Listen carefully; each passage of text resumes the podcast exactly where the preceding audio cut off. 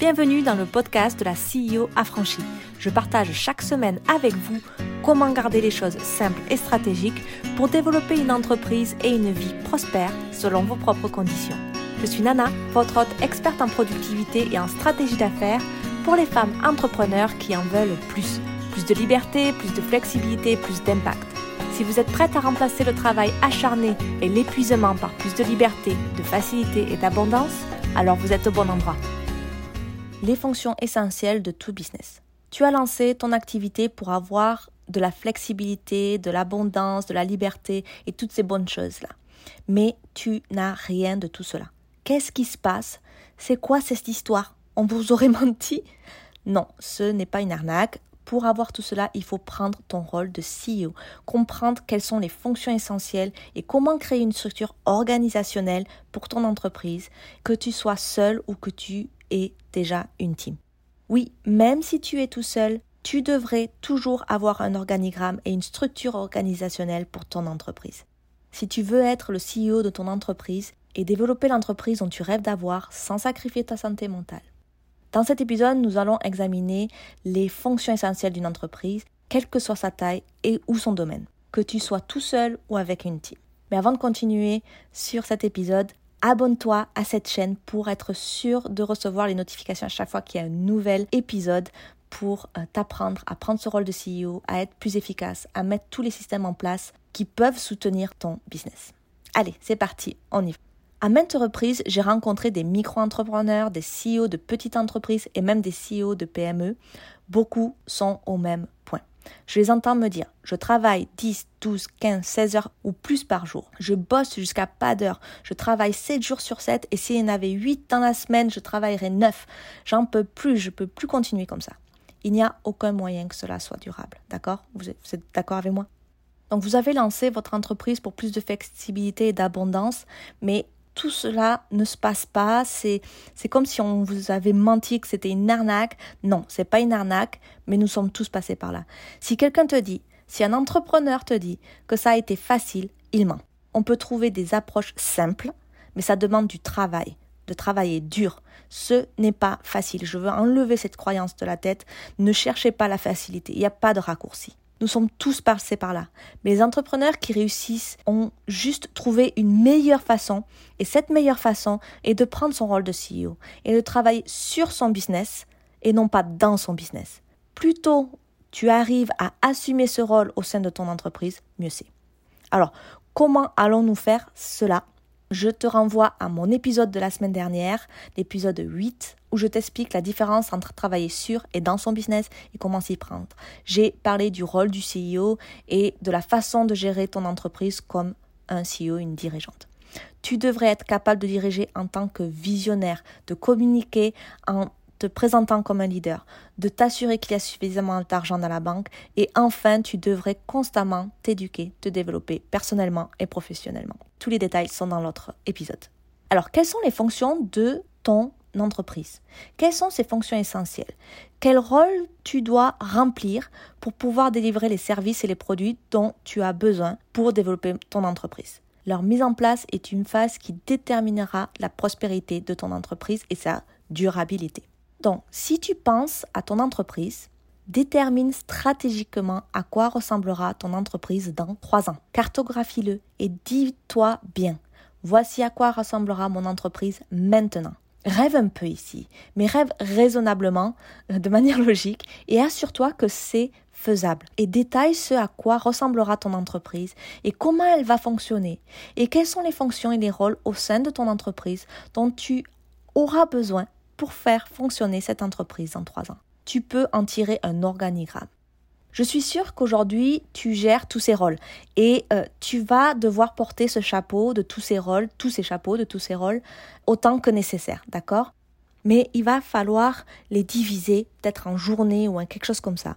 Et dis-toi, par exemple, un jour donné, je porte le chapeau et je me dis, je suis euh, vendeur aujourd'hui. Demain, je serai avec ma casquette marketing. Après-demain, je serai euh, avec ma casquette opération et ainsi de suite. Il faut bien euh, diviser en fait chaque rôle. il sera beaucoup plus simple de déléguer dès que tu le pourras si tu fais ce genre de choses. Si tu sais quel est le rôle que tu, que, que tu as, la casquette que tu as quand tu fais une action. Alors, ce qu'on va faire, c'est qu'on va décomposer dans cet épisode les fonctions essentielles au sein d'une entreprise, une par une, pour que tu puisses comprendre ce que tu dois mettre dans ton organigramme, comment tu dois le, structurer au mieux, et ensuite, même si c'est toi au début qui porte tous ces chapeaux, comment bien diviser et savoir quelle action correspond à quel département, à quelle fonction. D'accord? Allez, on y va il n'y a pas vraiment euh, d'ordre particulier euh, pour parler de ces fonctions essentielles parce qu'elles sont toutes aussi importantes que les autres. Mais je vais parler de la fonction financière en premier parce que je pense que bah, quand on fait un business, c'est quand même pour gagner de l'argent. Donc on va commencer euh, par ça parce que c'est quand même une priorité de taille majeure pour n'importe quel secteur d'activité, quelle que soit votre taille, etc. Donc en fait, il faudra une fonction financière et elle fait partie également du rôle du CEO, du dirigeant, de t'assurer en fait que tu as toujours assez d'argent à la banque. Maintenant, je ne te suggère pas que tu dois tout faire, tout euh, savoir pour tous les, faire tous les aspects financiers, etc. Euh, de ton entreprise, d'accord? C'est une fonction très très très importante parce qu'il va falloir faire tout ce qui est devis, il va falloir euh, suivre la comptabilité, tes dépenses et tes revenus, etc. Voir si tu le gères bien. Il y a beaucoup de blocages qui vont autour de ça, etc. Autant en termes techniques ou de connaissances parce que peut-être que tu ne sais pas faire de la compta, et du côté un peu plus stratégique qui est du rôle de CEO. Donc du coup, cette fonction est très très très euh, importante. En fait, pour moi, c'est cette fonction financière, c'est l'une des premières qui est partiellement sous-traitée à un comptable. Euh, à mesure que l'entreprise se développe et que les activités financières deviennent de plus en plus nombreuses, tu dois probablement faire venir des personnes en interne dans l'entreprise, ainsi que de, de, développer ce département des finances et avoir un directeur financier. Mais pour toi, en tant que CEO dirigeante, tu as besoin de garder un niveau un peu plus élémentaire. Hein. Il s'agit en fait littéralement de maintenir et de comprendre les flux de trésorerie de l'entreprise, de budgétiser et de s'assurer que les états financiers de ton entreprise sont en ordre. Ça, ce dernier point, ça c'est toi, c'est ton rôle de dirigeant. Il faut vraiment savoir comprendre ce flux de trésorerie, de budgétiser, etc. et de voir l'état financier de son entreprise. Donc ça, c'est à retenir. Ensuite, il y a deux fonctions très distinctes et différentes, mais généralement regroupées. C'est la vente et le marketing. Ce sont des fonctions très différentes, mais euh, je vais en parler ensemble parce que souvent elles sont regroupées. Alors, le marketing, en fait, consiste à développer et créer une prise de conscience ou un intérêt pour le produit, le service de l'entreprise, par vos prospects, hein, par, les gens, votre audience, etc. Donc, créer une prise de conscience, créer la marque, créer le type d'intérêt pour les ventes de produits et ensuite la vente de produits prend le relais, c'est la partie vente de, cette fonction-là qui coordonne avec le marketing une fois que cet intérêt est généré pour pouvoir générer des revenus et convertir ces messages marketing en revenus, en vente réelle pour euh, l'entreprise c'est de là qu'il y a la fonction vente. Donc vous voyez, le marketing, en fait, c'est pour attirer, engendrer ce désir, etc., par des stratégies euh, lambda, hein, il y en a plusieurs. Et ensuite, quand vous convertissez votre audience, que vous faites des ventes, vous générez des revenus, ça c'est la partie vente. Donc selon le développement de votre entreprise, il va falloir ou les mettre ensemble, le marketing vente, ou le séparer, parce que euh, quand vous commencez à être un peu plus euh, grand ou euh, que vous avez des produits assez particuliers, c'est bien de séparer ces fonctions-là. Alors pourquoi euh, je dis que c'est des choses qui ont qu'on met souvent ces deux choses en même temps, c'est qu'en fait, avec le développement de la technologie, etc., et des sites web, des applications, qui, des intégrations, en fait, on a des, applications, des logiciels qui, prennent toutes les formes, qui vont du, de la prise en charge du prospect avec, euh, vous savez, euh, les tunnels de vente, etc., jusqu'à la vente. Donc du coup, elles ont été un peu mixées dans la mise en place des entreprises. Donc en fait, quand vous allez vous développer, il va être, quand vous faites peut-être votre vision dans trois ans de votre organigramme, c'est intéressant en fait de voir les ressources dont vous avez besoin pour mettre en place ces fonctions de marketing et vente. Quelles ressources technologiques, quelles ressources en termes humains vous avez besoin. Et c'est là où vous verrez si vous avez besoin vraiment de les séparer et quelle est leur proportion. Donc une fois que vous avez vendu votre produit, votre service, le support client et le service client est une autre fonction à considérer. Alors, Bien sûr, quand vous êtes très petit, ça peut jouer un rôle un peu minime, mais dès que le nombre de ventes augmente, le besoin de service après-vente et le service client que tu dois fournir va augmenter exponentiellement. Alors garde cela à l'esprit lorsque ton entreprise se développe. Le service client est également une fonction distincte de ton entreprise. Alors aujourd'hui, si tu es toute seule, tu peux bien sûr avoir des automatisations, avoir une expérience client plus sympa mais automatisée. Donc tu n'as pas forcément besoin de passer tout ton temps dedans et plutôt comme ça, tu peux investir vraiment ton temps à délivrer le service. Mais plus tard, il va vraiment falloir quelqu'un qui t'aide à avoir vraiment un bon système de suivi client euh, pour répondre à leurs questions, pour voir euh, ce qui se passe, etc. Euh, c'est quelque chose de très important. Si tu veux avoir des détails particuliers sur l'expérience client du petit prospect jusqu'à la vente et passer, les faire le onboarding, le offboarding, etc., toute cette expérience client, j'ai un freebie pour toi. C'est gratuit. Donc, c'est une introduction à l'excellence opérationnelle pour pouvoir avoir une expérience client irréprochable et savoir comment développer ça plus tard en système. Il y a une checklist, ça te dit ce que tu dois faire. Donc, je te laisse le lien en description pour télécharger ton guide. Ensuite, regardons les fonctions plus internes dans ton entreprise. Nous avons en fait la fonction opération.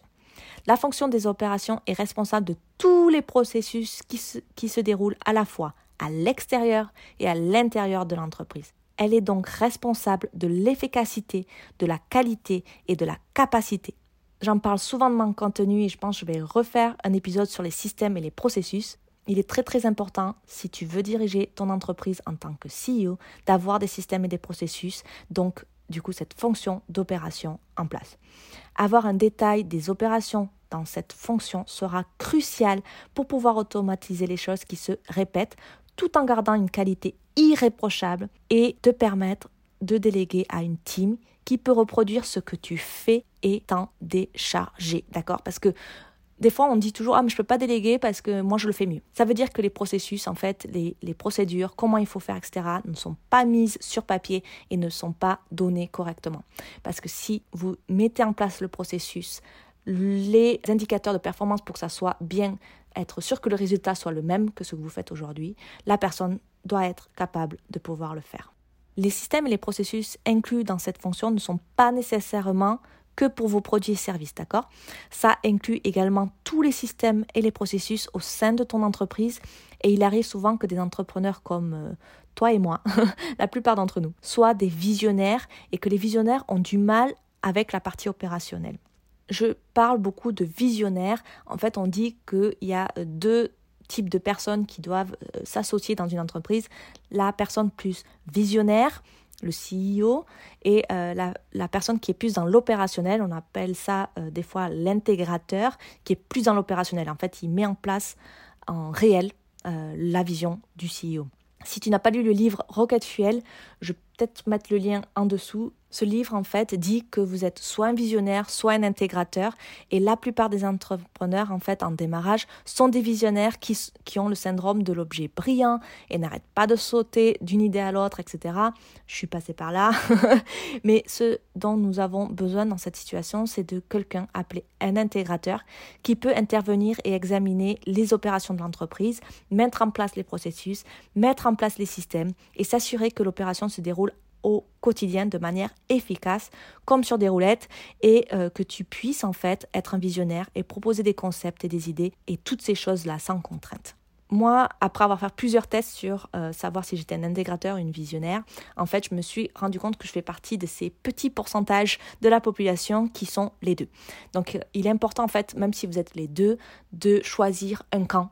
Parce qu'en fait, sinon, vous allez vous épuiser c'est très difficile à faire. C'est pour ça que j'ai pris euh, ce business-là, que bah, je suis CEO de mon business à moi en termes internes, mais en fait, je prends ce rôle de COO, en fait, d'intégrateur, de, de, de partie, de chef opérationnel pour aider d'autres entrepreneuses qui ont euh, leur business, qui sont visionnaires et qui ont du mal à mettre en place ces systèmes.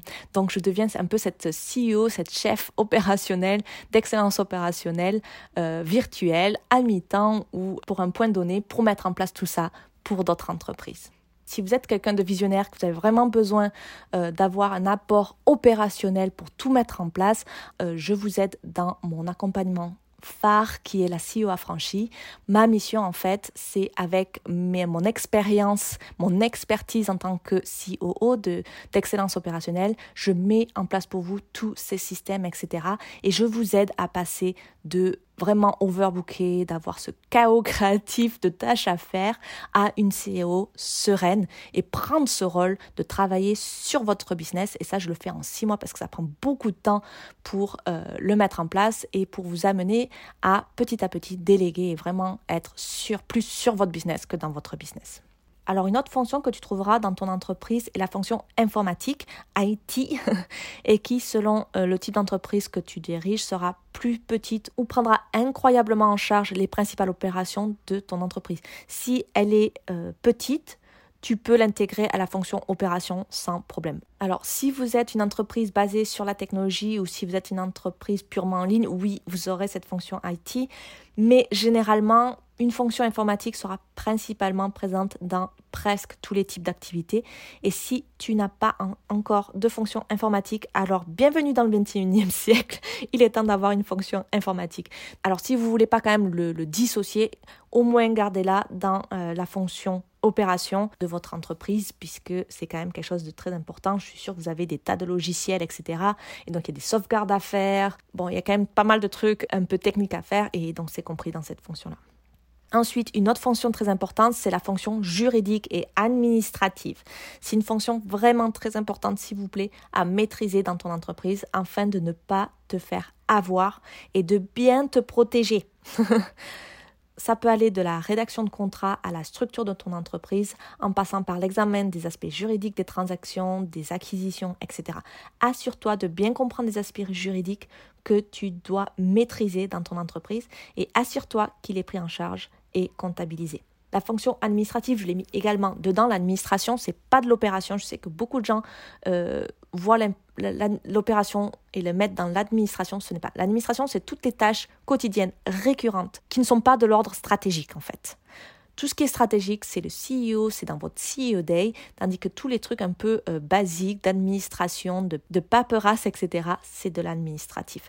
Et pareil, si votre entreprise se développe, ces fonctions vont se séparer. Je sais que des fois, quand on commence, on fait un peu tous les chapeaux. On a un grand département administratif qui reprend l'admin, le juridique et les finances. Donc c'est bien de les séparer dans des sous-dossiers au début pour qu'ensuite elles deviennent de vraies fonctions. Alors dites-moi quelle est la fonction pour vous qui, semble la plus importante? Laissez-moi un commentaire ou venez me voir sur elong.avec.nana sur Instagram pour me le dire. Je suis très curieuse de savoir ce que c'est pour vous. Alors, un petit bonus de fonction ici, c'est selon le type d'entreprise que tu as, tu peux avoir un complément euh, d'autres fonctions. D'accord? Alors, euh, je vais donc en énumérer très rapidement quelques-unes. Par exemple, la recherche et le développement, on appelle ça le RD en anglais. C'est en fait quand vous euh, avez des produits ou des solutions innovantes, des produits physiques, etc. C'est important d'avoir une fonction RD pour rechercher d'autres innovations, comment améliorer les choses, etc. Ensuite, vous avez peut-être également une fonction production, ça c'est pour, plus pour les produits physiques. Si vous avez des produits avec des fabrications similaires, vous pouvez avoir une fonction de distribution donc euh, pour faire, euh, pour créer vos produits, etc. Et généralement, vous avez lié à ça une fonction de distribution. Donc, euh, vous avez peut-être des canaux de distribution pour vos produits ou des services, etc. que vous fournissez réellement. Donc, il y a des choses à voir. C'est en fait une fonction qui peut également faire partie de ton entreprise. Pour avoir aussi la, la fonction d'achat alors au début, c'est peut-être vous qui faites euh, les achats, c'est peut-être dans la fonction de production, quand vous faites des produits physiques, etc. Mais quand vous commencez à être un peu euh, grand, vous développez, c'est bien d'avoir une fonction qui se détache de ça parce qu'elle va euh, gérer en fait tout ce qui est l'achat d'équipements, de fournitures, d'informatique, de logiciels, etc. La fonction d'achat en fait va devenir de plus en plus grande et elle va devenir incontrôlable si tu essayes simplement de la garder sous ton contrôle. Ça peut être lié à la finance, etc. parce qu'il vous donne des budgets. C'est des choses quand même à voir et c'est bien d'avoir une fonction pour ça. Mais ça, c'est pour plus tard quand même. Mais gardez-le en idée si vous faites votre euh, organigramme pour trois ans. L'idée derrière cet épisode est que une fois que tu as identifié toutes les fonctions qui composent ton entreprise, tu peux mettre en place une structure organisationnelle, un organigramme où tu es au sommet. Tu n'es plus à l'intérieur de ton business, tu es au sommet de celui-ci. Au-dessous, tu mets l'administration légale ou juridique, comme tu veux l'appeler, puis les opérations, la vente et le marketing, etc., etc., etc. Tu dessines cette structure organisationnelle de ce à quoi ressemble ton entreprise dans trois ans. Ça te permet en fait de réaliser que toutes ces fonctions ne sont pas toi. Il faut te dissocier. Tu n'es pas Superman ou Superwoman, d'accord? Tu ne peux pas tout faire, tu es humain.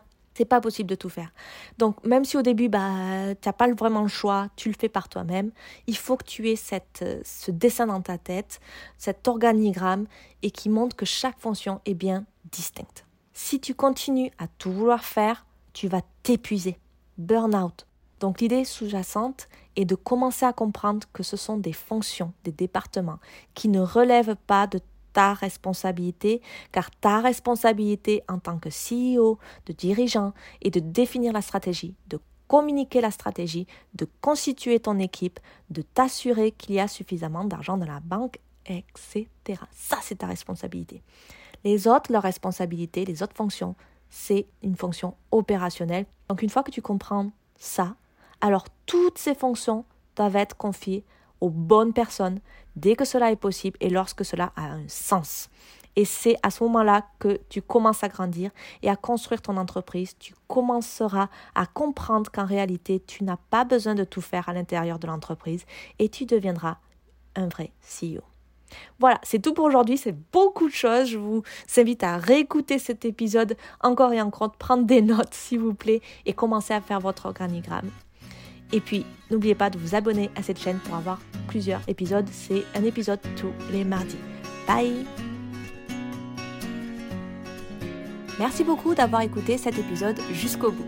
Si vous souhaitez me faire des retours ou discuter juste avec moi sur Insta, je suis entièrement disponible à elong.avec.nana sur Instagram. J'adore échanger avec vous au quotidien. Si vous souhaitez encourager le podcast et l'aider à se faire connaître, et à se développer, vous pouvez laisser un commentaire et une note. Un grand merci à ceux qui prennent le temps et la peine de le faire. Et à vous tous, je vous souhaite une super journée, après-midi ou nuit ou j'en sais rien. Et je vous dis à très vite.